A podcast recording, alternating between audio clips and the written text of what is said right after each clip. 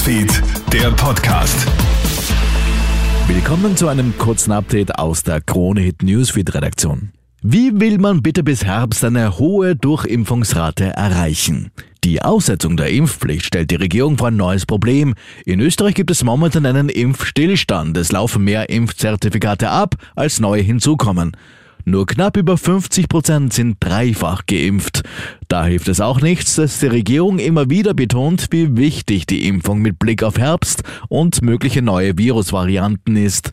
Man muss sich jetzt schnell etwas einfallen lassen, sagt Virologe Norbert Nowotny. Im Frühling und Sommer wird es schwer sein, die Leute zu motivieren. Und das ist sicher eine Hauptaufgabe der Regierung, das jetzt zu machen. Aber ich könnte mir durchaus vorstellen, dass ja irgendwelche Gutschein-Anreizsysteme finanzieller Natur sehr wohl was bringen. Man muss halt schauen, wie man das umsetzt. Schluss mit den Spritpreiswucher. Mit Oberösterreichs Thomas Stelzer fordert jetzt der erste Landeshauptmann in Österreich eine rasche Reaktion der Regierung auf die Treibstoffpreise.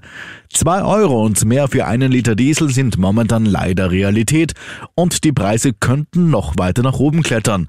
Laut Stelzer braucht es deswegen dringend Lösungen, um die Menschen zu entlasten. Möglichkeiten gibt es genug, so ÖAMTC-Verkehrswirtschaftsexperte Martin Kasselober. Zum einen ist es hier möglich, die Mineralölsteuer zu senken, aber zusätzlich muss es auch eine Erhöhung der Pendlerpauschale und des Kilometergeldes geben. Mehr als 2,3 Millionen Menschen sind seit Beginn des Krieges aus der Ukraine geflohen. Diese aktuellen Zahlen kommen jetzt von der Internationalen Organisation für Migration. Allein in Polen, dem Hauptaufnehmeland, sind bisher 1,4 Millionen Kriegsflüchtlinge aus dem Nachbarland eingetroffen. Auch Österreich ist zum Empfänger bzw. Transitland für ukrainische Flüchtlinge geworden.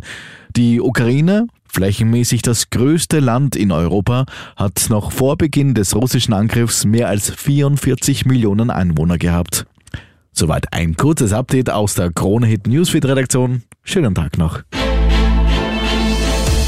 Krone Hit Newsfeed, der Podcast.